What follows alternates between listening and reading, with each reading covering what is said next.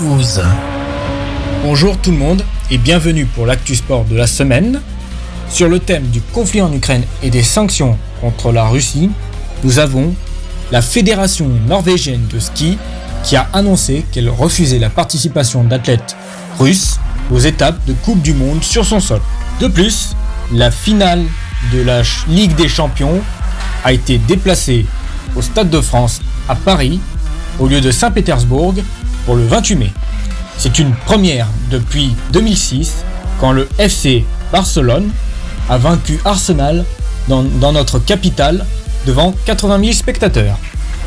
Enfin, les frères Klitschko, tous deux anciens champions de boxe, dont l'aîné Vitali est maire de Kiev depuis 2014, ont pris les armes contre les forces russes.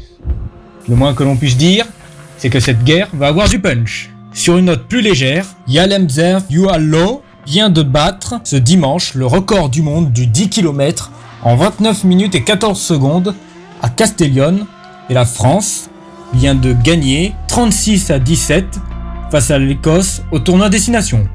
Bonne journée à toutes et à tous et à la semaine prochaine.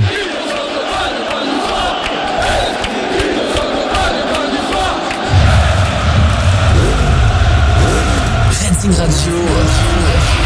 Sport News.